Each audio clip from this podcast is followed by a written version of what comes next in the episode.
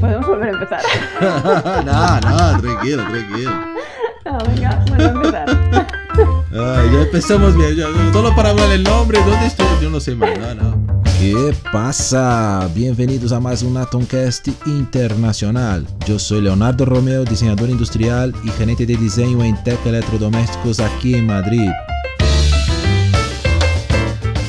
Y hoy hablamos con Nekani Sebastián, Business Development Manager en Workplace Design en Barcelona.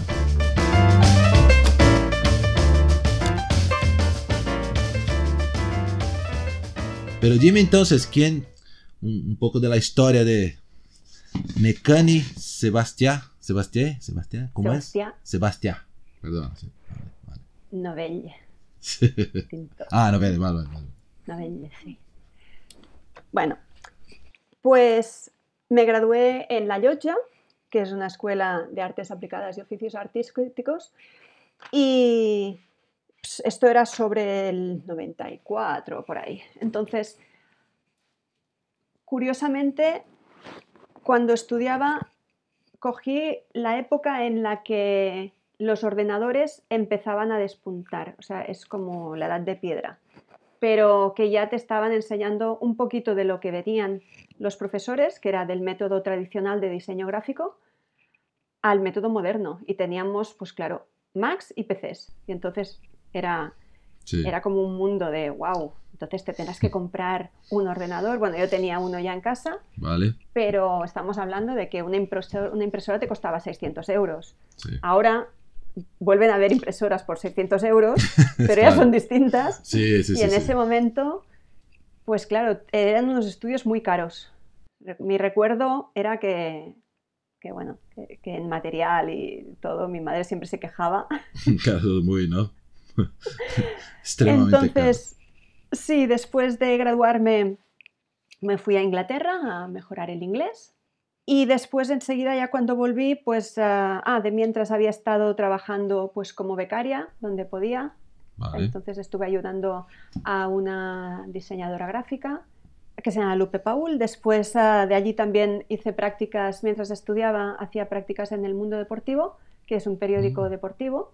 Ah, güey. Y, y allí pues había empezado haciendo suplencias en recepción, porque bueno, pues me sacaba un dinero mientras, pues de fin de semana, durante las Claro, vacaciones, Claro. así podía salir y disfrutar un poco, y al- y- pero no podía dejar los estudios. Entonces, lo que hacía era también compaginarlo, iba por esto, los fines de semana, era recepcionista suplente, y siempre que podía, pues cuando acababa me iba al departamento de infografía y allí aprendía todo lo que podía.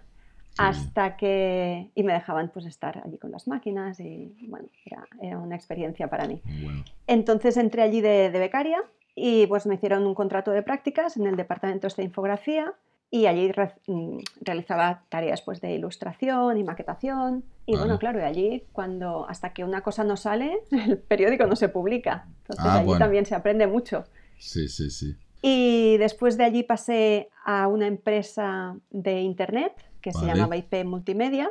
Allí era una empresa muy puntera, estamos hablando de, del 94, 95, 95. Ahí la cosa era súper reciente, ¿no? Yo me Sí, acuerdo, sí, sí. 95, yo no tenía internet, yo fui a tener internet en 96, 97 creo. He conocido antes la internet que no había nada, ¿no? Era solo páginas grises, ¿no?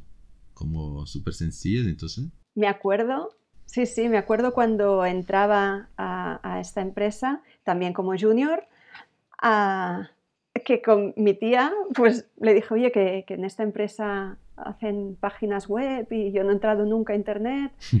Y entramos en la web de la Casa Blanca, que era lo más típico, Joder. porque era de los pocos sitios que tenían web y era una web horrorosa, con, un, con la Casa Blanca en un círculo ovalado. Esas webs, bueno, Sí, sí, súper, era, ¿no? era una página plana con, con esta, pues bueno, con la imagen de la Casa Blanca en un, en un círculo. Era Ya era H- HTML en esta época, ¿no? Esto Era era el, puro HTML, no había nada plano, más, ¿no? completamente, sí, sí, HTML plano, sin nada más. Entonces me hizo gracia cuando estuve escuchando la entrevista que le hiciste a Alberto Chacón Ah, y sí. que él también hablaba de los Sí, que- inicios. Que comentamos que tenía, yo me acuerdo de las páginas amarillas así, que, que había algunas que se vendían de internet para buscar direcciones. Y digo, ¿qué es esto? Sí, Muy raro, porque no habían buscadores todavía, ¿no? No existía esto. No, no, no, por eso. Entonces mm, era, aparte, eh, bueno, era todo un mundo y, y te conectabas con el módem y bueno, aparte de eso, pues también es, era muy divertido porque después, con el paso de un poquito de incluso estos años, cada vez que pasaba algo relacionado con Internet era malo. Y mi madre decía, ay, ay, es que no me hace nada de gracia que estés trabajando en Internet. Y decía, mamá, que yo estoy en un sitio legal Sí. y no estamos haciendo nada malo, pero claro, cuando salían noticias de algo relacionado con Internet siempre era algo malo, Sí. nunca era algo, pues ahora ya por suerte ya la cosa se ha normalizado muchísimo. Es súper normal. Pero bueno, entonces allí, pues en esta empresa aprendí muchísimo, hacíamos la web, pues bueno, webs como la de Telefónica, el Ayuntamiento de Barcelona, la, pues qué más, Am, O sea, cuidaban de hacer todo, e- era un servicio de, de, de, de web designers, básicamente. Sí, lo- sí, sí, era- montaban la sí. página de todos, o sea. sí, todo. era una agencia de, de comunicación Vale, de Internet, pues de diseño gráfico, pero dedicado íntegramente a Internet. vale. También hicimos un portal que se llama Telepolis, que ganó muchos premios, Ajá. porque eran, eso, en esa época había mucho los portales, que eran sitios donde la gente acudía pues, para poder acceder a otras páginas web, porque como has, como has Sí. dicho, al no haber buscadores, pues lo que hacían era agrupar, agrupar Las, las, las páginas, y básicamente, las los- páginas las y direcciones. agrupar contenido interesante y contenido que pudiera ir creando. Y recuerdo que cuando se presentó esta, este portal Telepolis, ah, nos llamaron diciendo, oye, que hemos ido a presentar este, a un concurso o una feria, creo que era una feria, y no hay nada de contenido porque estaba toda maquetada, pero claro, esto era para que la Ah, gente participara. Y ya nos ves poniendo chistes, llenando los foros, por, pues haciéndonos mm, replies Sí, para llenar, venga, pon, pon aquí un chiste, pon aquí esto, haz una pregunta, yo te contesto, sí para, para, para llenar rellenar de contenidos, claro. porque habíamos trabajado muchísimo en la maquetación, Vale, pero el contenido real, pues faltaba. Allí también otro trabajo muy chulo que hicimos fue el, el- para el Ayuntamiento de Barcelona, todas las calles, pues los primeros callejeros. Y eso en ese Ah, momento, claro, ahora tienes Google Sí, y, con Google Maps lo ves todo. Pero en ese momento, tener un callejero ah, que te dijera dónde está cada sitio y bueno, y eso se hacía a manija, o sea, a mano, Uf, con todo de imágenes que se habían mapeado y tenías Vale. que retocarlas con Illustrator y bueno, hacerlas vectoriales. Pero se bueno, sacaba de, de los guías esto, creo, de los guías estos de, de papel, impresos de Sí, papel. bueno, Oh. ahora, ahora mismo no sé de dónde me venían las imágenes, pero me venían unas imágenes muy, pues, pues claro, se tenían que, no sé si eran de mapas físicos, creo Vale. que eran mapas físicos que tenías que ir redibujando y Uf, bueno, pues era, locura. era mucho trabajo, pero bueno, luego quedaba chulísimo. Era... Sí, Entonces sí. de allí me fui a otra, otra agencia de diseño que estaba un poquito vinculada con esta, que también era otro Interactive Media. Mm. Ah, vale. Sí, que entonces ah, lo que hacíamos allí volvía a ser diseño web.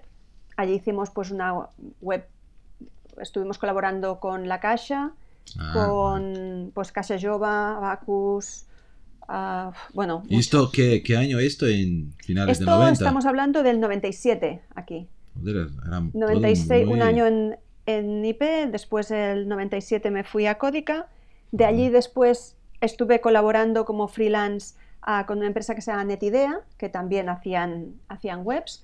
Allí estuve haciendo la web de Editorial EDB, Ediciones Deusto, entonces esto era, yo estaba como freelance Vale. y me di cuenta de que era que el mundo freelance no me gustaba es porque esto de tener que perseguir a los clientes, me llegaba el trabajo, pero después tener que perseguir a la gente para que te paguen, para que valoren el tiempo que has pasado haciéndolo. Pero ¿tú, tú crees que hay mucha Bueno. difer- diferencia entre un freelancer y tener un, un estudio pequeño? Digo, estudio Ahora ya no. pequeño, vale. Ahora ya no. En ese momento, mm, en ese momento sí que la había, Vale. Porque claro, tú no figuras en ningún sitio y eres un mercenario. Es en plan, como somos mercenarios del pixel. Entonces, bueno, mm, en ese momento mm, lo que hice fue buscar otra cosa Claro. que me aportara una, una tranquilidad económica Sí. y, y justo pues bueno, entré en editorial, editorial Anaya, que me recomendaron desde mi experiencia en IP, pues desde IP Multimedia, IP Group, Guay. pues me, recomendado, me recomendaron para entrar aquí en, en la editorial Anaya, que tenían un proyecto muy chulo, que era coger todo el, sabes, bueno, la editorial Anaya tiene, tenía un fondo editorial de, de todos sus libros. Entonces Vale. es una... Ahora creo que se ha fusionado con... con- es, es del grupo Abbas, Ah, vale. es un grupo francés. Vale. En ese momento todavía no lo era, creo. Y había el proyecto de hacer un rediseño completo de su librería online, que se llamaba Edera. Ah, Y se incluía aquí la maquetación.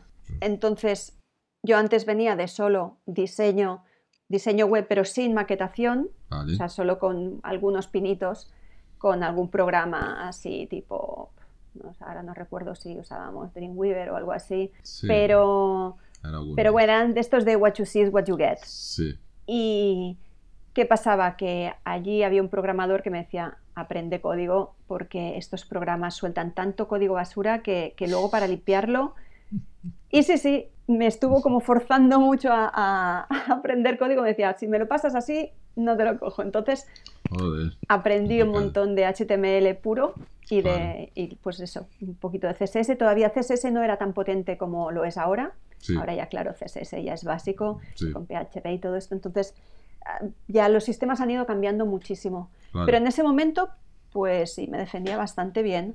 Y lo que teníamos que hacer allí era, sobre todo, mirar las webs grandes, que eran Amazon y Barnes Noble, y más o menos copiar el mismo estilo, porque eran webs que funcionaban y iba- íbamos a, a un proyecto que fuera cómodo para el usuario.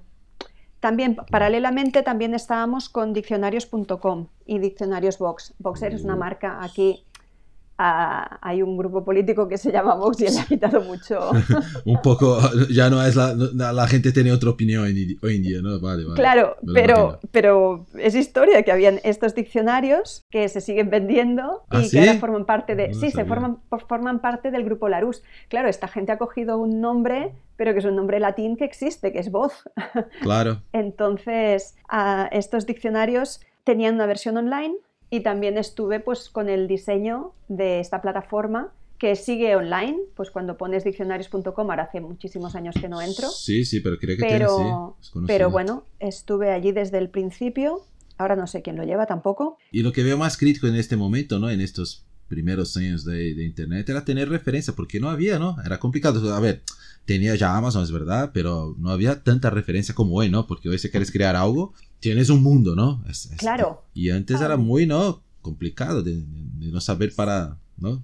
¿Dónde Siempre estábamos mirando cosas, siempre, siempre hay algo, o sea, pautas, sitios que lo están haciendo bien, entonces copias mejores prácticas, o sea, haces mucho benchmarking, cuando ves cosas, pues ahora es user experience, pero antes se llamaba sentido común. Sí, Entonces, sí, sí, sí, ¿verdad? ¿No? era decir, bueno, también había una, eh, con el tema del diseño web, pues estabas como un poquito obligado a mantener las cosas en el mismo sitio, pues para, para no liar al usuario, porque es que desde cualquier momento tú no sabías quién estaría detrás. Decías, bueno, ¿qué tiene que hacer esta persona? Pues tiene que buscar un contacto, Vale. pon un teléfono porque muchas veces te ponían un email, pero esa empresa nunca miraban los emails. Entonces era como, sí, sí, ponme un email, pero lo miras. No. O, o ponían un formulario y nadie contestaba esos formularios. Entonces era básico poner un teléfono. Sí, Porque bueno, es eso, estamos hablando aquí del año 2000, sí, 2001. sí. entre el Pero es 98 verdad de que 2000. algunos siguen haciendo esto, ¿no? Con el, con el email un formulario. Sí, Muchos siguen haciendo así hoy, ¿no?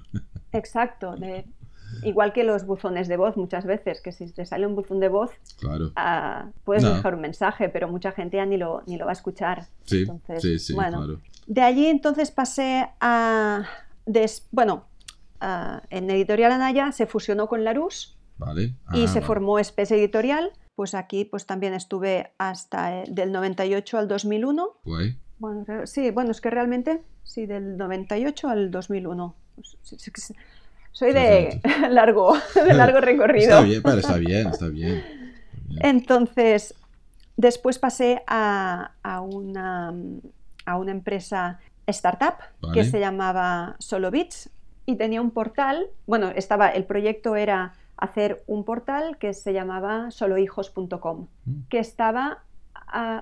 yo siempre he pensado que esta, esta iniciativa estaba adelantada a su tiempo, porque en ese momento se invirtió muchísimo, era el boom de las .com, era el boom de... O sea, todavía no era la web 2.0, Ujú. pero empezaba a forjarse esta web. Entonces ya mucha gente entraba en foros, mucha gente se informaba y esto era una web para padres. Entonces yo en ese momento no me interesaba, pero, pero igualmente yo me lo leía todo y, y era... Claro. Y esta web ha estado, no sé si todavía está online, pero ha estado como un barco pirata, ¿sabes? Un barco así que, que estaba tan bien hecha que iba aguantando los años y mientras pagues el, Sí. el hosting, va, pues va, allí estaba. Tiene gente entrando, o sea, haciendo cositas o mirando. Bueno, Sí, aparte que los artículos eran muy buenos porque teníamos redactores, teníamos Mm. psicólogos, cada artículo estaba revisado por varios docentes, o sea, el equipo era muy bueno. El contenido Entonces, de, de calidad, ¿no? Ahí también Sí, es algo... contenido de calidad y claro, Claro. entonces también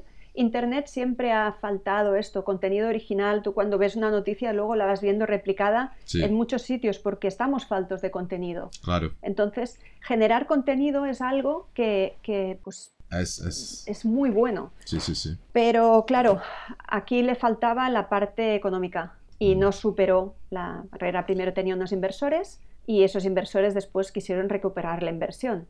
Entonces, Pero era tan claro, rentable. es que era no porque el modelo de negocio no estaba claro. Vale. Entonces, y fue una pena porque de verdad se pusieron muchísimas horas. Es en una startup, pues es eso, el ambiente de trabajo es muy bueno porque haces mucho equipo, porque tienes unos objetivos muy claros y la gente, pues pones más horas de las que te tocan, pero no te importa, porque Claro. crees tanto en el, en el objetivo final que cada vez que sacábamos una sección, educar con cuentos, era, venga, va, pongamos audios, hagamos esto, era, de verdad que es una experiencia muy bonita. Ahora me dicen, entra en una startup. Y digo, no, gracias.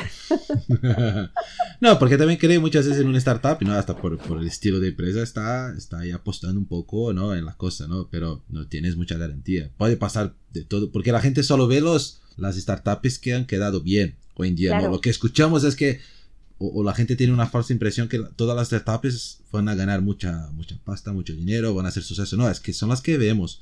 Y creo, yo no tengo los números, pero seguramente es, es la, la parte más pequeña de esto, ¿no? Del universo Sí. de las startups.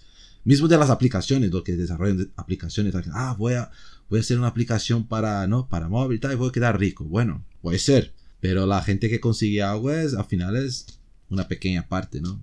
Pero no vemos, La ¿no? idea- Claro, la idea tiene que estar muy, muy, muy, muy bien ah, pensada y y yo creo que se está optando por un modelo de negocio distinto. Ya no se invierte tanto en una startup, sino que se hacen las cosas. Yo creo que se empiezan a hacer mejor, que es empiezas por algo pequeño y vas creciendo. Sí, En cambio, en ese momento empezabas a lo grande, un poco a lo chino. Sí. Entonces, luego ya hablaremos de China, porque creo que también es un tema muy interesante. seguro, seguro. Entonces, bueno, esto que de aquí hubo, pues después una, una suspensión de pagos y tuvimos que buscarnos la vida. Claro, claro. Como siempre toca.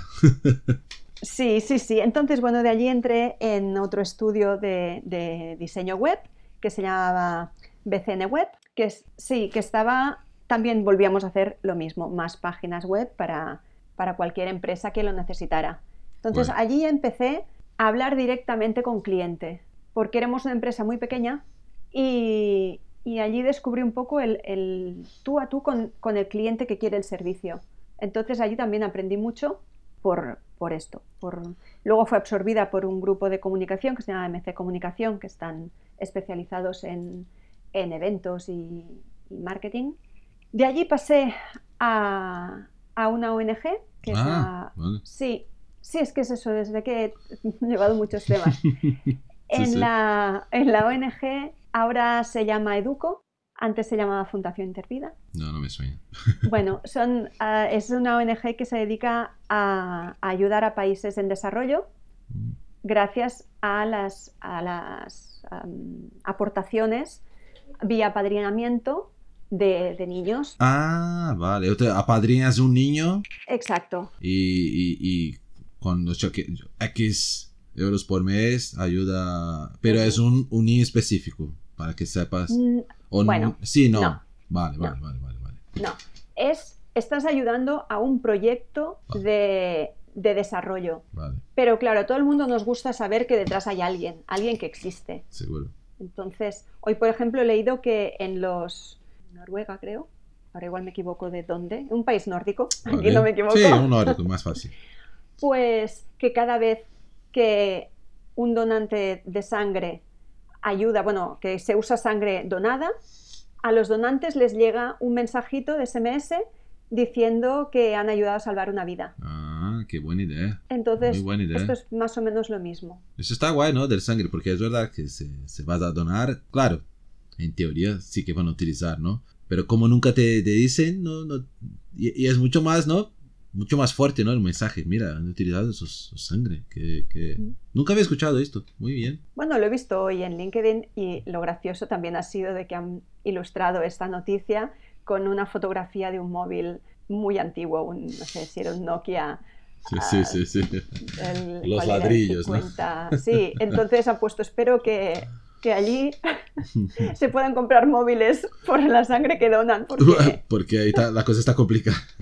Exacto, bueno, era muy gracioso. Entonces, bueno, aparte de esto, en esta fundación no solo, bueno, allí también aprendí un montón, estaba en el departamento de infografía, porque tenía su propio, esta fundación tenía su propio departamento de diseño. Joder. Y sí, sí, claro, es que se generan, otra vez, se generan contenidos, tenían su propio departamento de prensa, su propia newsletter, sus, claro, tienen que comunicar lo que se hace en cada una de, Claro. de los países, porque se colaboraba con Guatemala, con Mali, con, ahora no me acuerdo porque hace muchos años, Vale, pero bueno, vale, habían, pero habían muchos países donde hacía falta ayuda urgente y, y aparte que, que no iban con voluntarios, van con gente cualificada que si necesitan un colegio pues lo van a hacer bien, con cimientos bien, o sea que esos niños ah, les están ayudando de verdad. Sí. O sea, no, no- Sí, es, es algo de, de calidad, no es algo improvisado, algo, era un voluntario que no tiene ni idea de exactamente lo que estás haciendo, ¿no? O sea, algo mucho más estructurado, creo. Sí. Entonces allí Eso. también aprendí un montón porque juntabas muchos campos, juntabas el marketing, el diseño web, el cada vez que hacíamos la página nueva, hacíamos también contenidos para educar a, a niños, bueno, porque habían contenidos para adultos y contenidos para niños, para ir Ah, educando a los niños en, en una en unas mentalidades pues mucho más altruistas y, y que entiendan de la diversidad, de que somos muy afortunados Claro. de estar en un primer mundo. Entonces ah, se creaban pues ilustraciones, he colaborado pues con ilustradores, bueno, se hacían vídeos, se hacían DVDs, en ese momento se, se enviaban a los socios, a los padrinos se les enviaba un DVD, ahora ya no se envían DVDs. Sí.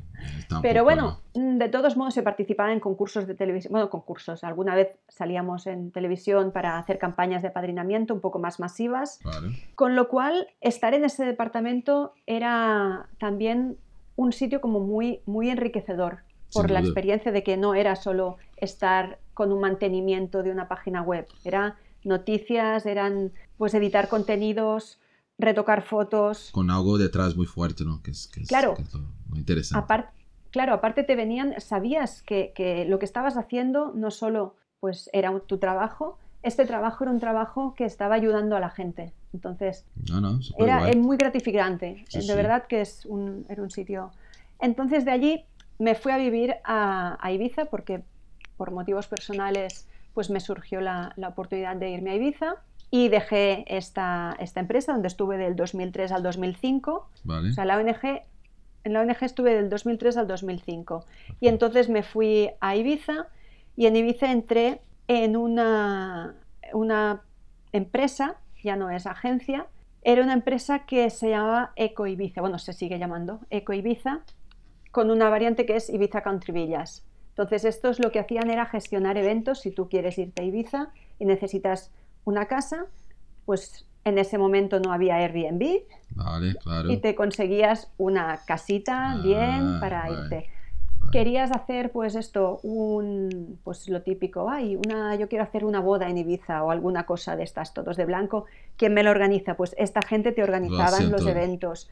Ah, te, todo, te podían organizar cualquier cosa. Bien. Y aparte, también se hacían reservas de hotel, con lo cual había un- una plataforma que fue para la que me contrataron, que era que ellos habían comprado una plataforma de venta de billetes Vale, y necesitaban transformarla en venta de, de noches de hotel, vale.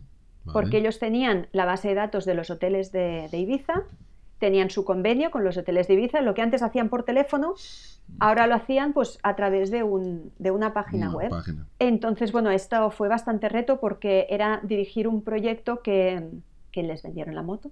No sé si esto se puede decir aquí, Sí, sí, sí, sí. sí. porque habían que cosas que no se podían cambiar. Por ejemplo, Ah, vale, vale. había en el formulario te ponía pasajeros y yo le decía no podemos poner pasajeros en un formulario de una habitación de hotel Claro. y hablaba con los de Madrid porque los que le habían vendido este paquete era Madrid y me decían no se puede cambiar y yo Ah, buscamos el código y hacemos un replace y de allí lo cambiamos. Bueno, entonces también me puse en contacto con mis, mi nivel de, de programación de, de HTML y JavaScript en ese momento era, era altito, pero no era un nivel programador. Yo no soy ingeniera. Claro, ni- ni- claro. Entonces ah, contacté con unos amigos de los que tenía de la, de la startup que habían montado su empresa y, y ellos pues me ayudaron a que, esta, a que este proyecto funcionara porque estaba yo allí sola dirigiendo, peleándome con, con los de Madrid. Entonces, y pues, estos no querían tocar en nada, ¿no? Mira, hemos vendido, ahora es tu problema, no es mi problema. Exacto. Entonces, bueno, a partir de allí también, aparte de hacer pues todas las, las páginas de, de cada hotel, luego he encontrado esto, Ah, güey. me ayuda a ver. Ah, vale, porque era como un hotéis.com, estas de... de- Exacto, pero en ese momento no existían. Claro, Mira, claro, también, estos son mucho recientes, ¿no? también les había hecho postales Ah, Para- guay, guay, guay. para que la gente, pues, un poquito de marketing, Claro. una newsletter. Entonces, esto era, por Ah. ejemplo, una ficha. Ah, pero es muy como, como, como tenemos hoy, ¿no? Tienes eh, las Claro, fotos es que estaba muy bien hecha. que tiene de... No, es verdad, que tiene dentro... No, No, no. ¿Cuáles son las, las, las partes que tiene del hotel y tal? Muy bien. En cada hotel pues redibujé los iconos, le puse pues estaba en cuatro idiomas, todas las páginas estaban, pues por lo que veo estaban en cuatro idiomas, se hacía la reserva y tú buscabas la zona, entonces bueno, pues habían las fotos de, de cada... Vale. La newsletter siempre era muy amena y muy, Sí, muy, sí. muy bonita. No, era básicamente lo que tienes hoy ya. Pero ya hace Sí, mucho sí, tiempo. sí. La verdad es de que cuando miro webs hechas por mí de hace mucho tiempo, piensas, ay, claro, es que esto, claro, los estilos han cambiado, Claro, está Mm, bien. Tiene, son- tiene más recursos, etcétera, ¿no? Como- pero La claro, es que dinámica, ¿no? cosas de estas, o sea, mm, Sí, que hasta, eh, eh, bueno, pero en su momento eran las webs, ¿no? Yo me acuerdo bien, Claro. o sea, si comparas la que teníamos antes, hoy eh, la, la dinámica es totalmente distinta. Sí, era un súper, ¿no? Todo muy sí. estático, ¿no? Era todo muy estático, ¿no? No había tanta... como mucho, pues un banner, hacías un banner, hacías un Sí, flash, hacías sí. cosas que Hacía un siempre he sido GIF, bastante... un GIF sí, sí. animado, estas cosas. Era lo que había, ¿no? Yo me acuerdo bien de las... Siempre al final de, de casi todas las páginas tenía una flechita para volver a- al inicio, ¿no? Entonces tenía una Sí. flechita girando con los GIFs ahí horrible, esta flechita con... A veces con baja resolución, ¿no? Y digo, tío... Pero era normal, o sea, no... no yo en su momento no, no, no evaluaba eso. Digo, bueno, perfecto, funciona. Bueno, lo peor eran las webs con letras de fuego, esos GIFs animados que hacían como letras de fuego que dices, Sí, sí, por sí. favor. No, era, era las de Flash, ¿no? Flash fue por Sí. muchos años ahí. Yo pensaba que sería el futuro y al final se ha caído, ¿ves? Es muy raro. Yo pensaba, pues no, yo pensaba que, que cualquier herramienta que necesitara un plugin, no. Y, y Y era igual jodido que de. Flash, ¿no? Sí, bueno, también, ¿verdad? yo cuando descubrí el HTML dinámico decía, esto se lo come, es que esto no hace falta. No Bueno, hace falta nada. No hace falta nada, es. Bueno, y ahora, bueno, con el CSS. Yo. La lástima es de que he dejado bastante este mundo de, de programación ¿Vale? porque o te centras en una cosa o te centras en la Sí, otra. Entonces, claro, ser claro. un unicornio es muy duro, pero en algún momento tienes que ir escogiendo caminos.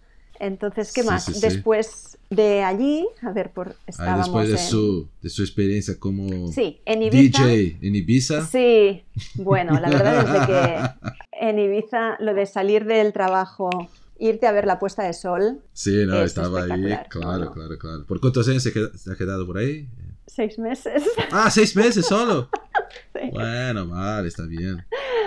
Está Bueno, bien. en principio estuve un año arriba y abajo, pero después, claro, era 20, 20, 20 Ibiza, 20 Ibiza, 20 Ibiza. Entonces, al final Claro, dije, claro. es que claro, si me voy a Ibiza tengo que dejar el trabajo en la ONG, que me gusta mucho, y me voy- Ah, vale. a la aventura, sin nada, tengo que dejar el piso, tengo que Todo. dejarlo todo. Sí, sí, sí. Y lo dejé todo y me fui a Ibiza. Y, y busqué trabajo, pensaba, pues de camarera. Pues, Vamos ahí. y, cuando, y cuando me disponía a, a encontrar trabajo, pues de, de cambiar de etapa y dejar el mundo un poquito del diseño hasta que se pudiera volver, fue cuando fui a esta entrevista y me dijeron, tenemos una página web. Y entonces los ojos ya me hicieron chispitas Qué bien. y, y me dijeron, tenemos este proyecto, y es el que te he explicado Sí, antes de, sí, sí, de sí. la página web. Y luego aparte también había la posibilidad pues, de hacer newsletter, de hacer pues esto, mm, postales y poquitas Claro, cosas claro, un poco claro. promocionales. Y luego pues con que la cosa no fue bien, me tocó volverme a Barcelona, porque la isla es pequeñita. Sí, claro. Y sí, entonces cuando me volví a Barcelona estuve un año sabático, que es lo mejor que puede hacer una persona en- alguna vez en la vida, decir año sabático y yo lo recomiendo Me a cualquiera que, que pueda Sí, permitírselo. Todavía, todavía estoy esperando el mío, pero todavía no, no he conseguido. No sé si consigo más es con hijo tarde, y todo. nunca es tarde. Sí, nunca ojalá. es tarde. Va a ser el camino aquí, yo qué sé. Por, saliendo ahí de. camino de Santiago, por- pero de coche, más tranquilo, con aire. Eh, ves bien, es, es interesante. Ojalá un día Sí. consiga hacer esto. Después de, de mi año sabático, pues me tocó volver a trabajar, porque bueno, es, es el tiempo que te has puesto, pero, es un detalle. pero ¿no? claro, eso lo miras y dices, ¡guau! ¡Qué bien me lo he pasado! He podido viajar, he podido hacer muchas cosas, hacer deporte, hacer, pues bueno, una vida ociosa y divertida. Sí, sí. Y entonces entré en otra agencia web Mm, que se, bueno, pues ah, se llama Bright, Bright Bright. Communication, también Ujú. siguen, siguen allá. Pues un saludo también para ellos, porque también tengo muy buena experiencia de, de- de mi aventura con ellos. Estuve también bastante tiempo, no sé si cinco o seis años, Ah, vale. Ah, no sé si lo tengo por aquí apuntado, pues ah, sí, Sí. desde el 2006, pues de Ibiza me fui en el 2005, pues Has en el tenido el año, 2006 Vale. desde 2006 hasta... Quizás 12. Sí, hasta el 2011. En Vale. el 2011 entré en una, en una agencia de diseño que se llamaba Identitat y allí estuve poco tiempo porque a pesar de que era un sitio también muy interesante porque era de vuelta un poquito al diseño tradicional, hacíamos un poquito de, de páginas web, Mm, hacíamos también un poquito de, de diseño gráfico tradicional, más de, de imprenta, había un, un proyecto de hacer un libro de un fotógrafo. guay. Ah, Pero ya era más, más diseño gráfico, no era tanto. sí, era más diseño gráfico, entonces también algún catálogo. También hacían cosas muy chulas de, ¿sabes? De estos paneles táctiles que todo el mundo pensaba que serían lo más, pero yo solo lo he visto en Hawaii 5.0, en la serie. ya, ya hace un poco de tiempo. ya. Son, em, creo que es el Microsoft Surface, el Surface, Vale, vale. que, es, que son, pues es como un, como un ordenador plano, como una pantalla plana, y entonces van enseñando pues cosas. Sobre todo se ha usado mucho para museos, porque son contenidos vale. interactivos, Vale. entonces, y las pantallas están así planas, y tú pues vas interactuando con, suelen ser pues... Sí, que hay muchos de esos públicos. sitios, ¿no? Muchos de esos sitios de museos tienes costume tener algo así, ¿no? Que Sí. puedes ahí hacer alguna, interactuar de alguna forma, ¿no? Sí, es un, es un sistema bastante caro, porque claro, estas máquinas son caras y desarrollar para ellos también. Entonces, yo creo que por eso no se está viendo tanto, porque si tú pones una pantalla táctil es mucho más barata, Claro. la cuelgas, mm, es más seguro. Sí, no sé. sí, o hasta si quieres comprar unos, unas tablets buenas ahí, lo pone y funciona igual, dependiendo de lo que vas a Sí. hacer, ¿no? Y de allí, mm, pues de allí me contactaron para, para trabajar en, en Workplane, Ah, vale. subcontratada para HP, o sea que realmente era, el trabajo era en HP. ¿En? Creo que no, no coincidimos. No, no no, no, coincidimos no, tú y yo. no, en HP no. Yo entré en 2000, yo qué sé, cuándo más. Tiene que hacer la cuenta, estamos en que en 21. 2011. Hace, yo entré hace cinco años. 2016. Creo que tú ya estabas. porque ella ya estaba NACAR, ¿no? Workplane ya había salido en su momento. NACAR y Workplane estuvieron mucho Por a la un par. tiempo. Sí, durante mucho tiempo estaban como empatados. Y Vale. mucha gente de NACAR, se, ay, de Workplane, perdona, se pasó a NACAR. Sí. sí, Entonces, lo conocí muchos. Sí, entonces ah, fue eso, de que más o menos, ah, bueno, en HP trabajan muchísimas empresas Sí, sí, sí. sí. y, y de allí pues yo estuve un año, un año, año y medio creo.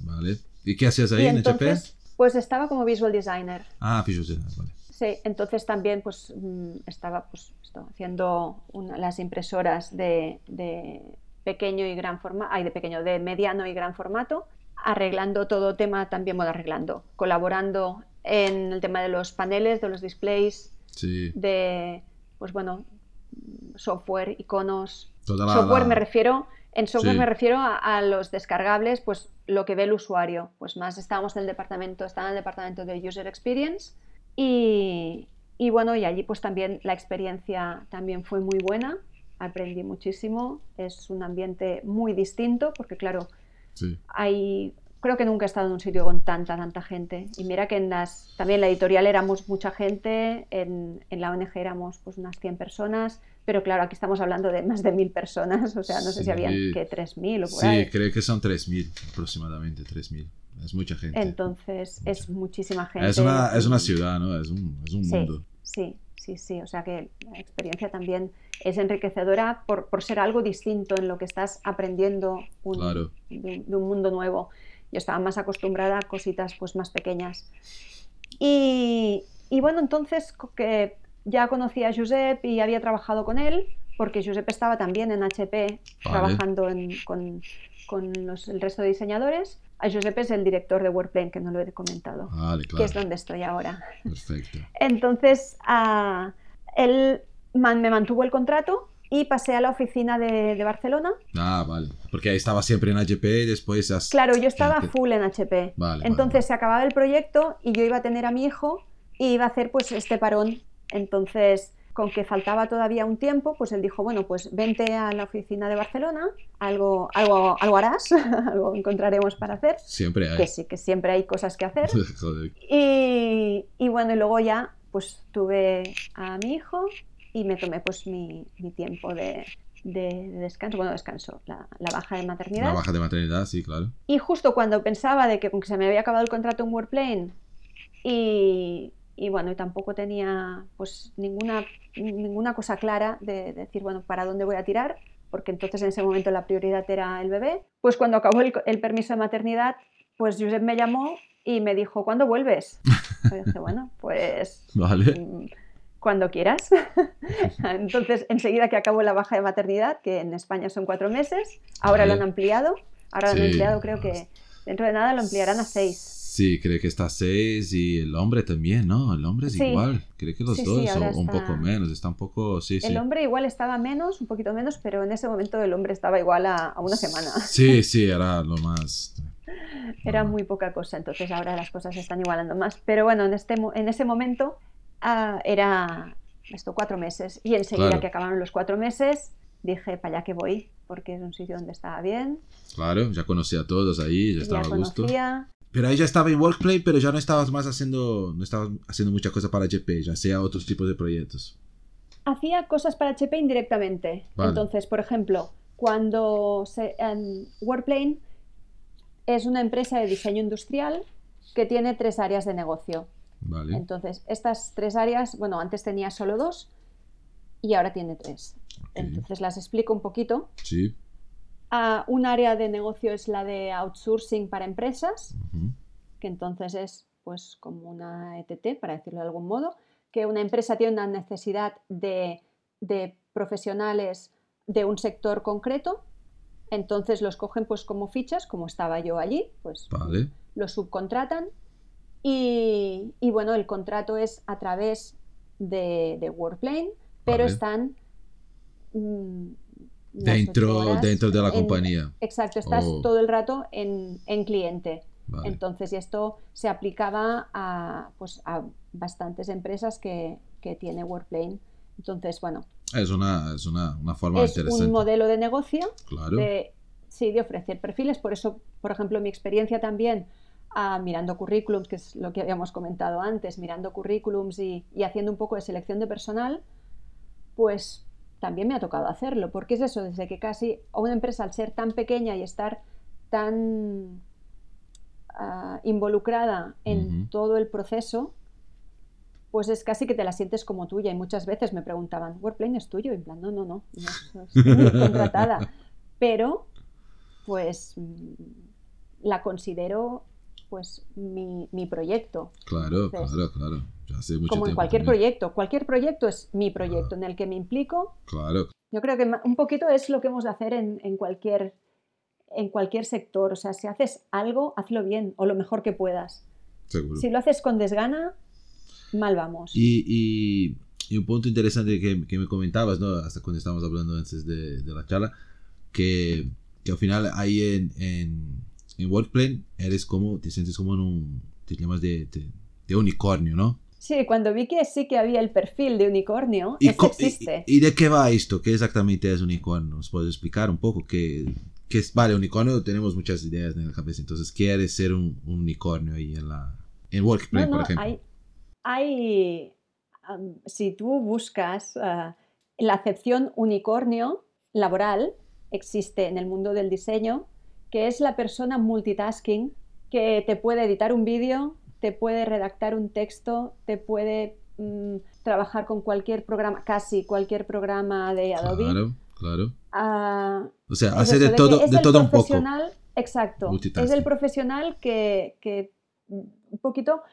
que te saca las castañas del fuego.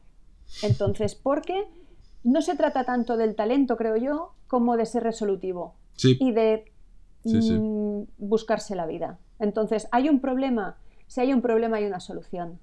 Con esto tienes ya mucho ganado, porque no Sí. tienes miedo. Dices, bueno, y si no, siendo sinceros, muchas veces he hablado con el cliente y les he dicho, mira, pasa esto, ¿cómo lo arreglamos? sí, Porque formo parte del equipo, claro. porque mm, es parte de tu trabajo, hacer que, que llegar a soluciones. Sí, Entonces, bueno, mm, allí en Workplane vi que había la necesidad de, pues, por ejemplo, arreglar cosas de su imagen corporativa, arreglar, por ejemplo, pues esto, posibilidades de negocio, como por ejemplo ir a misiones empresariales. Entonces también le dije a Josep, mira, me llegan unas newsletters en las que ofrecen una misión empresarial a China, podríamos abrir este campo, el- no perdemos nada por mirar qué pasa, Claro. qué hay fuera. Sí, sí. Entonces, pues no sé si es que soy muy convincente o qué, pero me hizo caso.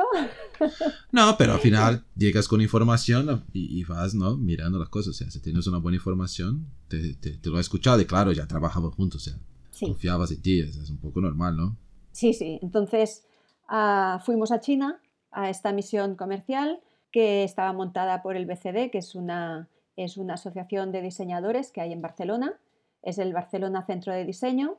Hay muchas empresas que están allí. Creo que Teca no está y podría estar. Ah, no, no estamos. En realidad, a, a ver, no estamos en, ningún, en ninguna de estas asociaciones. de Tampoco la, la que hay ahora, una de. Yo no me acuerdo el nombre. Es como una asociación española de diseño que han creado hace poco. No sé ahora el nombre, no me acuerdo. Bueno, Hay algunas, pero no, todavía no, no tenemos. Tenemos que, quizás, quizás en un futuro, no, no descarto. Creo que es, es importante, ¿no? No solo para ayudar, pero estar ahí en contacto, ¿no? Con, con Bueno. otras empresas.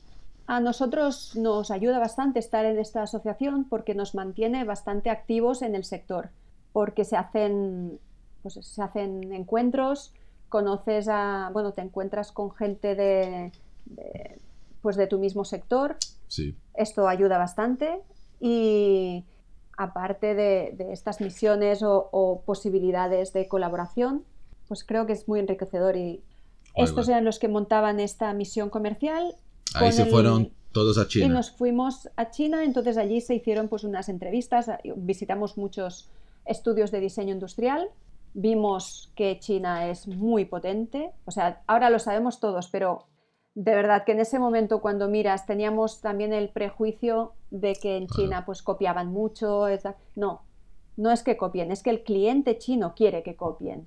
Claro, es hacían lo que pedían. Sí, sí, sí. Claro, ¿verdad? el diseñador se encuentra un poquito atado a lo que decíamos antes, somos mercenarios, pues si tú me pides que te clone el iPhone, te clone el iPhone, pero te enseñaré otra cosa más chula. Sí. Pero con que no se creen que funcione, van a lo seguro. Claro, claro. Entonces, por eso muchos diseños chinos lo que hacen es copiar ideas de otros. Sí, o sea, no, no consiguieron desarrollar el estilo chino, ¿no? Quizás de diseño, ¿no? Porque siempre estaban ahí haciendo lo que querían los clientes y, al mismo tiempo nosotros de aquí, mira, es que no hay un estilo chino. Y, sí que hay, ¿no? Tiene su... Sí que hay, sí, sí. Igual que hay un estilo europeo y igual que hay un estilo de... en cada sitio tiene un poquito su estilo. Entonces, y, y los profesionales de allí son muy buenos, porque con que se produce tanto, pues hay muchísimo también, hay muchísima migración de profesionales, entonces han de vigilar mucho con, la, con el tema de, de la propiedad intelectual, porque claro, estás trabajando en una empresa y luego te vas a otra y tú te llevas no solo el know-how, sino que te llevas también cosas que has hecho y bueno, nos explicaban casos mm, que aquí serían surrealistas. Entonces, bueno, a, partir de allí empezamos a trabajar para, para Midea. Ah, vale, desde ahí. Sí, sí, me acuerdo. Fue a, partir de este, de, este, de este viaje. Y luego también conocimos otras empresas chinas y pues esto de, allí vinieron algún otro viaje. Esto, bueno, esto abrió otra posibilidad a, la empresa. Entonces teníamos por un lado el outsourcing, por el otro, el estudio de diseño industrial y servicios de diseño, que es lo que hacemos también a nivel interno, que cuando pues tenemos un pequeño equipo, ahora mismo pues mm, el equipo se ha ido reduciendo a mínimos, pero esperamos volver a crecer. Entonces, y por otro lado está el tema de, de asesoramiento con China, de empresas españolas que quieren o exportar o que buscan partners en China y mm. hacemos de puente para estas empresas. Porque los servicios de diseño para empresas chinas lo consideraríamos pues la, el área de negocio de, diseño industrial y diseño servicios de diseño. Entonces, ahora actualmente WorkPlan tiene estas tres áreas, que es el outsourcing, el, los proyectos dentro de la empresa y el, puente, esta especie de Sí, entre, entre empresas de aquí. y estas chinas que han buscado a vosotros ahí, por ejemplo, mi idea, que es, si no es la más grande, es una de las más grandes del mundo. ¿Qué querían ellos? Querían, o sea, hacer diseño con un estilo más europeo. Es lo que buscaban de, de, una agencia en Barcelona. Era un poco esto. Exacto. Lo que buscan es ah, diseño europeo y también, pues, con que tienen mi idea, a ensamblar pues casi, no sé si era un 80% de los electrodomésticos mundiales. Era, es una pasada, es, brutal. Es brutal. Entonces ellos, claro, tienen que demostrar que el diseño es propio, porque teniendo tantos clientes en su servicio de, de, fabricación y ensamblamiento, pues tienes que tener diseño propio. Entonces, todo el mundo ha trabajado con mi idea es luego lo vas viendo cuando vas conociendo agencias. Sí, yo he conocido algunas, por lo menos de Barcelona, creo que casi todas. En Barcelona muchos y en el resto del mundo y en China, cuando íbamos a, estudios de diseño industrial para hablar con ellos, pues lo primero que nos decían, trabajamos para mi idea, es que todo el mundo ha trabajado para mi idea. Igual que tuvimos un compañero holandés que decía, todo el mundo ha trabajado para Heineken en Holanda. en Holanda, sí, o, para, o han hecho algo con Philips, ¿no? Exacto.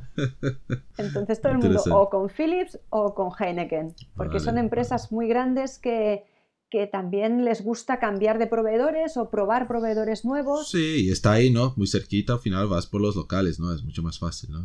Entonces... Sí. Y, y ahí en China después, ahí lo que sé es que hoy WorkPlan tenía una oficina también, al final se ha abierto algo en China, ¿es esto? Sí, abrimos una oficina, conseguimos, bueno, ah, unos partners que sean Daya, Design, son muy fuertes. Ah, y bueno, tenemos la suerte de, contar con ellos como, como amigos y como, como partners.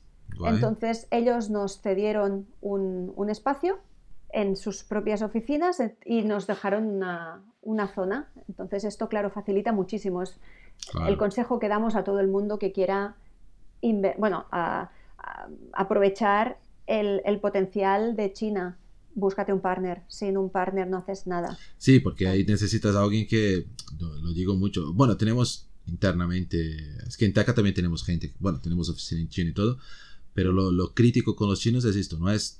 Hay un tema un poco del idioma, que es muy complicado porque ni todos hablan inglés y cuando hablan es difícil encontrar...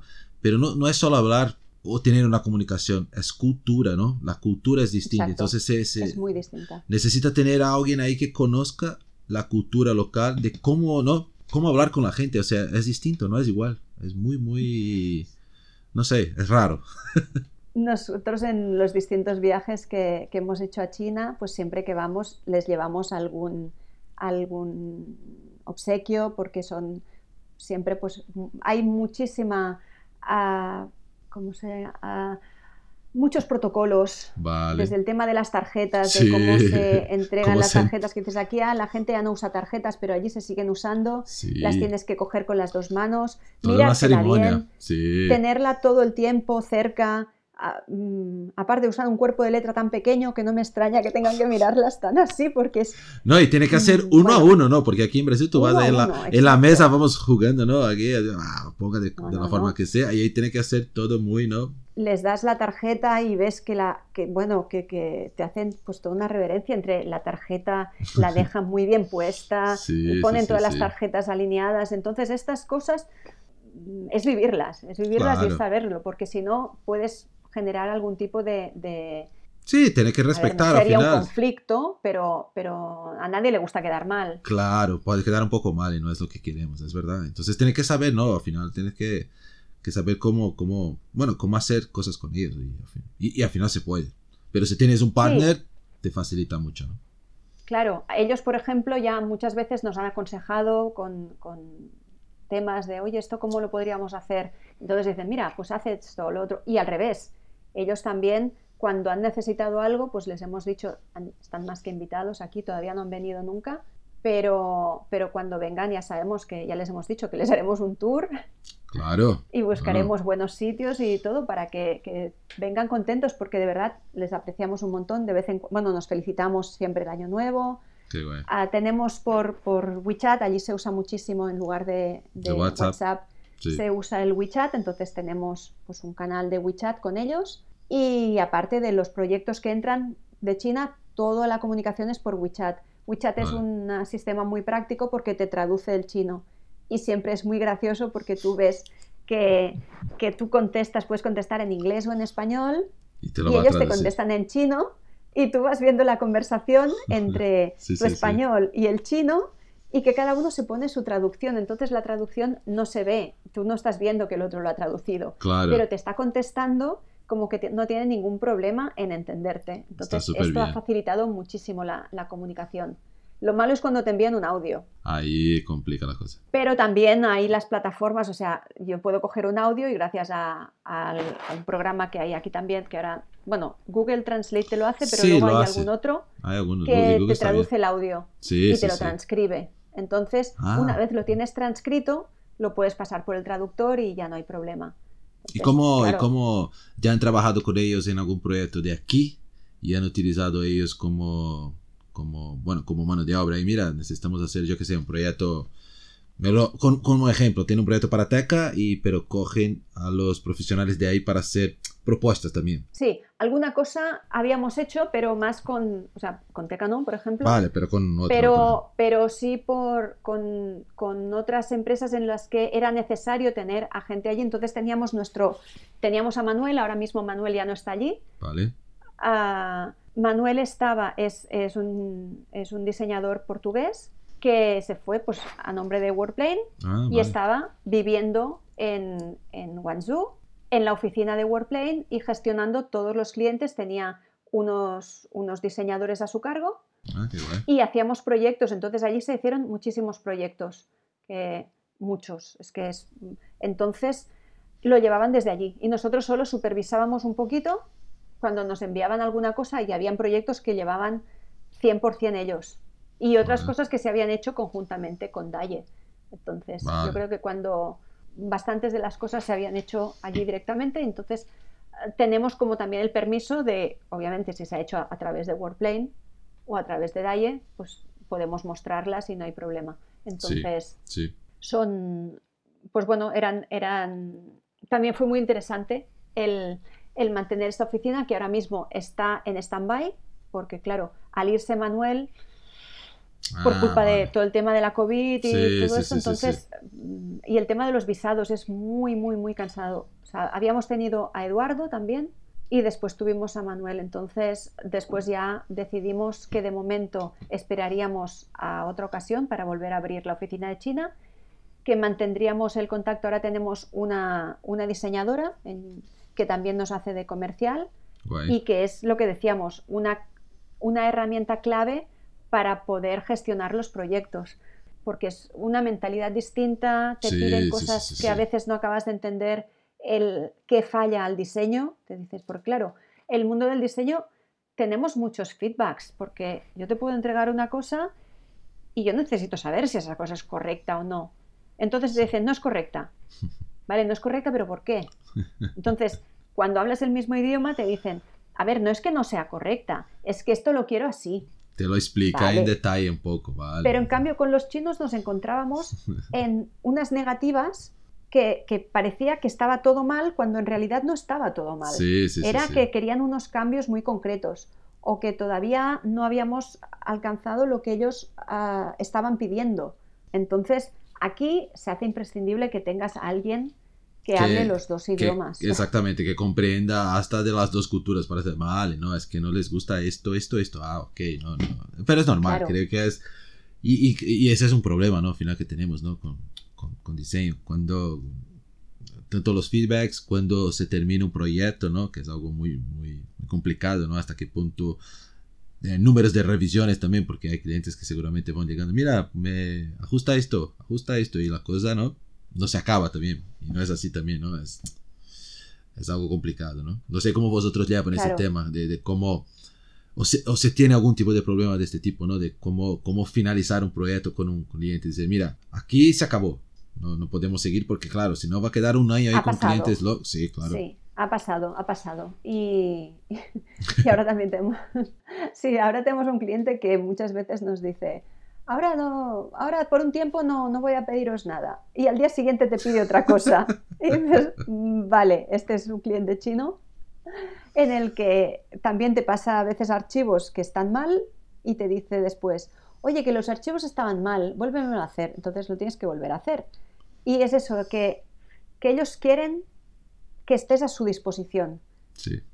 pero, pero inmediata. Entonces, claro, tenemos un cambio horario, un fin de semana de por medio. Claro. También eh, con el Claro. tema de China también se ha idealizado mucho porque te dicen, uy, los chinos no paran nunca de trabajar. Y dices, no es verdad.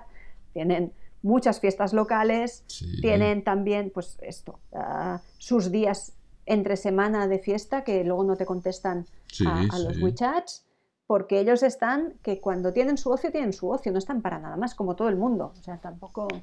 Sí, sí, sí, sí. Es, es- no, es que la gente tiene una, una visión quizás de los sitios estos que, que son como, bueno, que seguramente hay algunos en China, ¿no? Que son casi como esclavos que están todo el rato trabajando, pero esto es una parte, ¿no? Es que todos son así, ¿no? Se generaliza Claro. mucho, ¿no? Y los estudios que vimos nosotros eran como los de aquí, muchos, mm, bueno, eh, con su, con su zona de ocio, con su, o sea, que, que no, que ¿Sabe, yo sabe- me río cuando me dicen, uy, sí, sí, uy, trabajar como chinos. Eh, no, No, no No. es bien así, no, no es tan... No, no, estoy totalmente de acuerdo. Bueno, eh, a ver, creo que un, un punto interesante que, que me habías comentado, y claro, has trabajado y, y viene trabajando mucho, ¿no? Por lo menos con nosotros ahí en Teca, el tema de la, de la, de la user experience ahí, el tema de, de- del nuevo mundo que se viene, o sea, tú que has pasado por mucho, ¿no? Por mucho, por muchos, eh, por muchas fases de este tipo de, de, de área, ¿no? ¿Cómo, ¿Cómo la ves hoy? ¿Cómo ves que, que- ves que ha tenido una evolución o la cosa no ha cambiado, es mucho más visual do que de, de contenido, por así decir, ¿no? ¿Y cómo ves el Sí. futuro? ¿Cómo ves que, que, que esto va? Porque se habla mucho, ¿no? Ah, la experiencia, que esto, que no sé qué. Pero hasta qué punto es solo hablar y, y, y qué es acción, ¿no? Realmente, ¿sabes? No sé si... sí. Complejo, yo Bueno. entiendo. Pero... A ver, pues si como dices, la, la experiencia del usuario siempre es básica en el mundo del diseño, pero desde, desde ver un cartel que te tiene que dar toda la información de un cartel, Sí. dónde se hace el evento, qué pasa, cuánto vale, a qué día, sobre todo, muchas cosas que, que es que realmente la user experience está en cualquier cosa. A- ahora mismo cuando buscas user experience parece que sea todo web y apps. Sí, Y a mí, pues una de las cosas que me gusta colaborar con Teca es el, el diseño de producto. En el diseño de producto donde tú estás interactuando con un dispositivo que, que no tiene nada que ver, no, no hace falta que esté, em, que sea Internet of Things, que esté conectado. no, es un dispositivo que te tiene que solucionar un problema claro. y tiene que hacerlo lo más fácilmente posible. Entonces, bueno, ah, yo me estuve formando de un modo pues, autodidacta entre, entre la experiencia que iba acumulando, entre los profesionales con los que iba trabajando, claro. entre lo que iba leyendo, pues esto Jacob Nielsen, los, los típicos John Maeda, Steve Sí. Crack con el Don't Make Me Think. El, pues claro, el no me hagas pensar es que es básico. ¿Cuánta gente coge el manual? ¿Cuánta gente sabe qué significa la flecha que acaba Sí. y la flecha que termina en el horno? Complicado. Uh, si, est- si mi amigo de Teca escucha esto, ahora va a quedar enfadado. Pues total que, que, mm, ahora mismo la tendencia es como una moda de lo que decías también. Todo el mundo hace interfaces, todo el mundo, pero no todo el mundo analiza el por qué. Mucha gente sigue los patterns Sí, porque es lo fácil. claro. Lo complicado es encontrar soluciones fáciles, que sean lo más intuitivas posible. Y hablando de intuición, lo más fácil es la voz.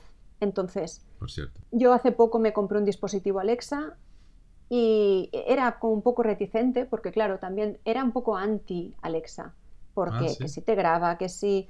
Aparte que una vez también estuve afónica y justo estaba en una feria que es en Londres que se llama la... Era el Apps World, Vale. es una feria que se hace cada año, ahora no sé si la siguen haciendo, Apps World, que se hace en Londres. Entonces allí hablamos con tanta gente de, de- de todos los stands, fuimos a ponencias, estuvo, bueno, es- pudimos hacernos una foto con, con, con Steve, ah, ay, ¿cómo se llama el otro? Steve Jobs, ¿no? El, Ah, eh, Wozniak, Wozniak. Wozniak. Woz- Ah, sí, Pues bueno, guay. yo, yo me estuvimos viendo su conferencia y luego yo entraba a una ponencia que, que estaba, había pagado para verla, entonces estaba y era de Internet of Things. Y cuando salí, mi compañera Betty ah, me, bueno, me recibe con una sonrisa de estas que dices, ¿qué ha pasado? Y dice, mira, y me enseña la foto con él. Ay, y guay. digo, wow, wow, bueno, subidón, subidón.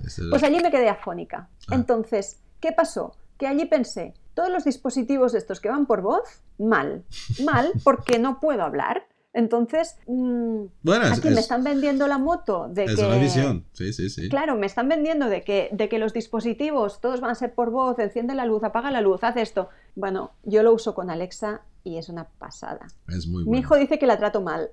Ah, sí, no, es muy, es, es fantástico. Yo no voy a hablar su nombre porque tengo uno aquí en la habitación también, entonces va, va a empezar a, a llorar aquí.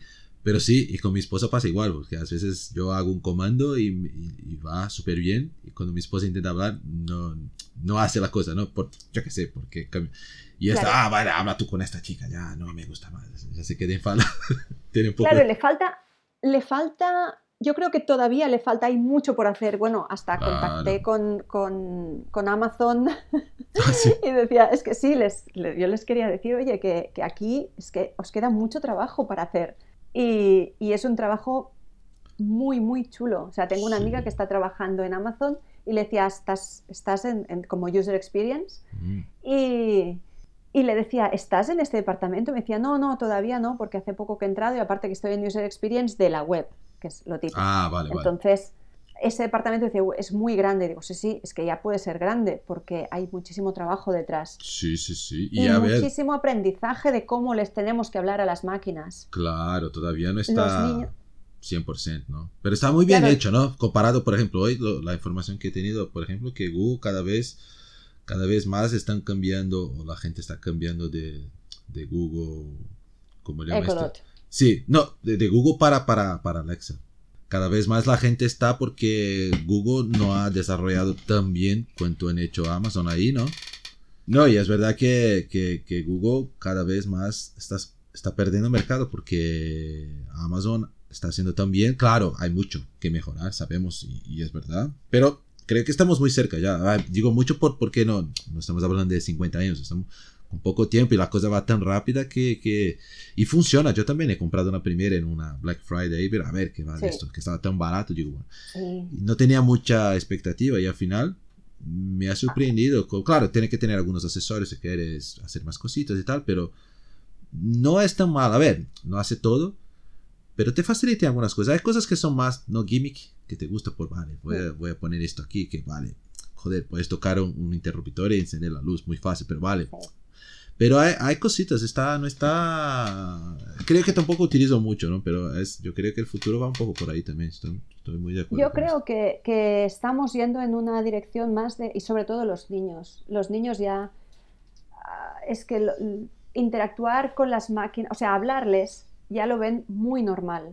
Entonces, hay un, hay un gap generacional que, que, los niños ya son nativos digitales más que los millennials. O sea, los millennials sí son nativos digitales, pero, pero los niños actuales son muchísimo más. Entonces, aparte que, que, tienen una conversación con un dispositivo, que nosotros entendemos de dónde viene, sabemos que está todo programado, que hay unas respuestas ya ya escritas. Claro. Entonces, nosotros entendemos el, el, back office de esto. Sí, claro. Los niños no, entonces están abiertos a, a, que las cosas funcionen. Sí, sí. Piensan que es, que es todo muy natural, ¿no? No saben que tiene todo un, una fórmula por detrás de esto. Para ellos es como si fuera una persona, ¿no? Mira, que me está hablando. Es fantástico. Y se puede enfadar con ella. Sí, sí, sí, sí. Repite la pregunta. Que te he dicho que o sea, entonces, esto, mm, yo ahora que he estado usando este dispositivo, he visto que es muy cómodo. O sea, el decir el nombre tampoco lo voy a decir porque si no igual se me entiende. lo tengo configurado con el Fitbit, lo tengo configurado en el móvil. Ah, o sea, la integración entre plataformas es muy buena. que te puedas crear tus propias apps. O sea, yo puedo decirme, pues mira, quiero estudiar esto, pregúntame. Lo de poderte hacer tus propias apps, de un modo muy sencillo. Bueno, me peleé un poquito con ello, ¿eh? Bueno, no es tan llamando al servicio técnico, pero... Pero, pero es posible todavía, claro, claro, claro. Sí. Entonces, el poder incluso hacer cosas interesantes para compartir en sociedad. Por ejemplo, tú puedes crear un juego mm. y subirlo y que la gente se lo descargue. Ah, pues, Entonces, esto no lo hace Codot. O sea, a ver, que quien quiera, quien Conozco gente que tiene los dos dispositivos porque usan unos para una cosa y, el otro para la otra. Claro, claro. Y a mí el poder decir, pues esto, que se enciende la tele, que se apague el... Pues ahora mismo no lo estoy usando, pero si lo tuviera lo usaría. Claro. Entonces, y aparte de esto, el que puede ser un poco, yo pensaba que sería molesto el tener que usar la voz para hablar con dispositivos, igual que cuando ves gente que está hablando por la calle porque tiene los, los Ecobots o alguna. Hay los, ¿Cómo se llaman? Los headphones estos de Apple. Eh, eh, AirPods. AirPods. esto. Sí, que no lo pues ves, cuando, ¿no? cuando está con manos libres ahí hablando solo, digo, ¿qué, ¿qué, habla esta persona? Claro. Entonces, mm, el tema este de, de, yo pensaba que hablarle a las máquinas es como. En un sitio con más gente, no. Porque obviamente, imagínate en Teca que todo el mundo estuviera hablando con sus ordenadores. Haz esto, haz lo otro, haz no sé. No. Todavía no, no esto, no hace falta. Pero a nivel usuario doméstico, es muy cómodo. Es muy cómodo que te reconozca la voz, es muy cómodo que, que acepte órdenes. Es, pues eso, te facilita mucho la vida. Y el tema gestual, que es otra de las cosas de las que te quería comentar el tema de poder, pues tenemos pantallas en todos lados, el hacer un gesto y que este gesto te suba el volumen, lo baje sin necesidad de la voz, porque como te decía, vi un gran problema. Cuando te quedas sin voz, ¿qué pasa? No puedes hacer No vas a hacer las cosas, sí, sí, sí, claro, es verdad. Entonces, eh, el tema gestual también es, yo creo que también está, está subiendo mucho. No, hay, hay, y hay, yo he visto, no sé si cuando fue, en el último IFA o el anterior, ahí en Alemania, tenía unas campanas, estas campanas que van, que llamamos de grupos filtrantes, ¿no? Que quedan totalmente abajo del armario de la cocina, que no, que no sacas, no es telescópica, esta queda totalmente embutida, ¿no? Y claro, el tema de control es un poco complicado porque en teoría tienes o, o, que decorar los botones o mirar por abajo, ¿no? A ver, no es la más, la interfase más sencilla. Y había un modelo que tú hacías movimientos con la mano, yo no me acuerdo exactamente cómo hacías para la derecha, con un movimiento encendía la luz y con otro se iba encendiendo y aumentando la, la velocidad. Muy, Muy Minority Report. Es, uh... Sí, sí, y, su, y funcionaba súper bien. Y a ver, sí. puedes tener comando de voz, vale, está bien, es una opción, pero a ver, con un movimiento con la mano ahí, cuando estás en la, yo que sé, haciendo algo en la encimera, lo, lo enciendes y hace muy, muy, muy fácil. Es muy bueno, igual en Italia no lo ven tan, tan práctico. Bueno, que ahí tienes que tomar cuidado porque si empieza a hablar va, va, a activar toda la casa, ¿no? En Italia, en Italia, no sé, la voz también es un problema ahí, pero vale, esto es otro tema. un saludo a Italia que también haciendo amigos. Sí, sí, siempre, siempre. Pero eso sí que funciona, está bien, está bien. Sí, sí, sí. Bueno, pues más o menos uh, creo que así también te sí, un poco no, la... no, joder, ya. Mi idea es de que, de que tendemos esto, que, que el futuro va hacia, hacia webs muy simples, bueno, webs a dispositivos en general, Vale, vale, a muy gráficos, vale. con muy pocas lecturas para intentar ser lo más internacionales posibles. Vivimos en un mundo muy global Sí, y cuanto menos problema de, de- de lenguaje escrito haya, mejor. sí. Aunque las traducciones están llegando a, a- a unos niveles impresionantes. O sea, Sí. esto de- yo no me imaginaba que, que pudiera hablar con una persona china y entenderme sin necesitar a, a un Oh, intérprete. Sí, ya, ya el programa ya lo hace automáticamente. No, no, y seguramente. Y ya- cada vez mejor, porque Sí, claro, sí. decías, uy, si es una traducción de Google, no te puedes fiar. Bueno, igual ahora no te puedes fiar, pero poco a poco, con la inteligencia artificial, cada vez está llegando a unos niveles más buenos. Ahora No. mismo, pues hay inteligencia artificial que, Sí. que no dirías que detrás hay una máquina. Yo creo que va a llegar un momento que vamos a tener los auriculares esos, ¿no? Con, con reducción de, de- de ruido, que al final vas a captar tu voz, vas a entrar, procesar, dime que estás hablando en, en mi idioma, yo hablo contigo, Sí, sí, sí. tu micrófono coge... Y, y como no nos escuchamos, ¿no? Porque está aislado, Ajá. básicamente tienes una conversación aquí, como nosotros aquí, y normal, normal. O sea, ya no estamos lejos. Es, seguramente tiene alguna plataforma que no conozco ahí de, de videoconferencia que ya lo hace, pero es, es esto. Llegaremos muy pronto. Ojalá. Sí, sí, seguro. ojalá. Sí, sí. No, mm, yo creo que es solo cuestión de tiempo. O sea, Muy bien. Igual el, el gap también, el gap que tenemos es el la gente mayor ahora mismo. el Ah, hacer que la bueno. gente mayor entienda la tecnología que nos viene y no se queden aislados. Sí, pero no sé, yo tengo dudas ahí. Sí, sí, sí. Bueno, a ver, sí, es, es verdad. Pero no sé hasta qué punto se va a conseguir hacer. O si, claro, por la naturaleza de la vida, esto con el tiempo, claro, la gente va, ¿no? Sí, claro. Va cambiando generaciones. Entonces, claro, nuestra generación va a ser los mayores del futuro y ya vamos a estar mucho más acostumbrados. Pero no sabemos lo que va a venir tampoco, ¿no? También es... vamos a Claro. A mí, el, el- yo a veces con algunos juegos de mi hijo me siento pues un poco como mi madre, porque, porque yo te puedo capturar Pokémon, pero no sé jugar a Roblox. Claro. Ya te llegará, ya te llegará. No, no, y te- hay cosas que, que, que lo Hay veo una de serie de otros. juegos Sí. que la interficie eh, es, me supone el, el tener que interesarme mucho para entender el, el cómo funciona el juego. ah, Sí, no sé, y claro, depende de cómo, solo ese esfuerzo hace que no me valga la pena. sí, porque no, Entonces, como no tiene interés si en me esto, interesa mucho, claro, claro, si me interesa mucho, pues sé que lo puedo aprender porque no tengo ninguna duda de mis Pero capacidades no- con el juego. Pero, Pero cuando lo ves no, no te llama la atención, digo, mira, no tengo paciencia para esto. Y ahí va a quedar siempre, ¿no? Los niños sí que tienen interés y tú no tienes y... y- Bueno, es, es, es lo interesante, ¿no? Al final de las generaciones, cada uno va teniendo su... Como nuestros padres tampoco tienen interés, yo que sé, en cosas que, que hacíamos ahí o cosas nuevas, porque, yo que sé, porque eso es, es otra cabeza, ¿no? Otra... sí. Y con nosotros va a pasar igual y, y- y va siguiendo. Quizás, claro, el tema tecnología, es verdad que en los últimos años, en los últimos 20 años, ¿no? Hablamos de 20 años, que no es nada. Coges desde 2000 hasta ahora 2020, es una locura. Es una locura. Y a ver, no sé si la cosa sigue igual. Yo creo que no. Yo creo que la curva va a dar una, una pequeña estabilidad y volver quizás. Pero es una locura. Y hablamos de 20 Sí, sí, años. buenos están. Sí. Sí. Pero a ver, a No, ver, no, a ver qué, qué- qué viene, ¿no? Del futuro. que viene del futuro. No sé, lo que sea. Que venga salud. Bueno, primero, para saber, para, para llegar al futuro, salud va bien, ¿no? Sí. Y menos, y menos de estos virus, ¿no?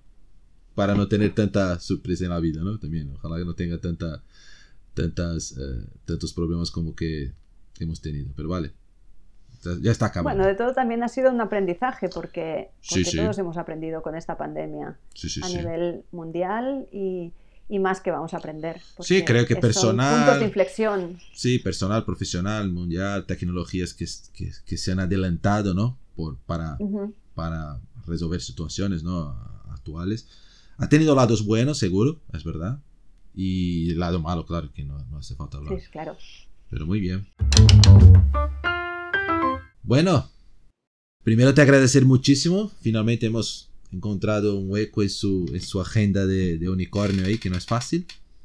Pero como es un unicornio puede ser muy fácil, ¿no? Dar una, Claro. hacer una charla, seguir haciendo cositas, tal. No sé si estaba trabajando mientras hablábamos aquí, pero vale.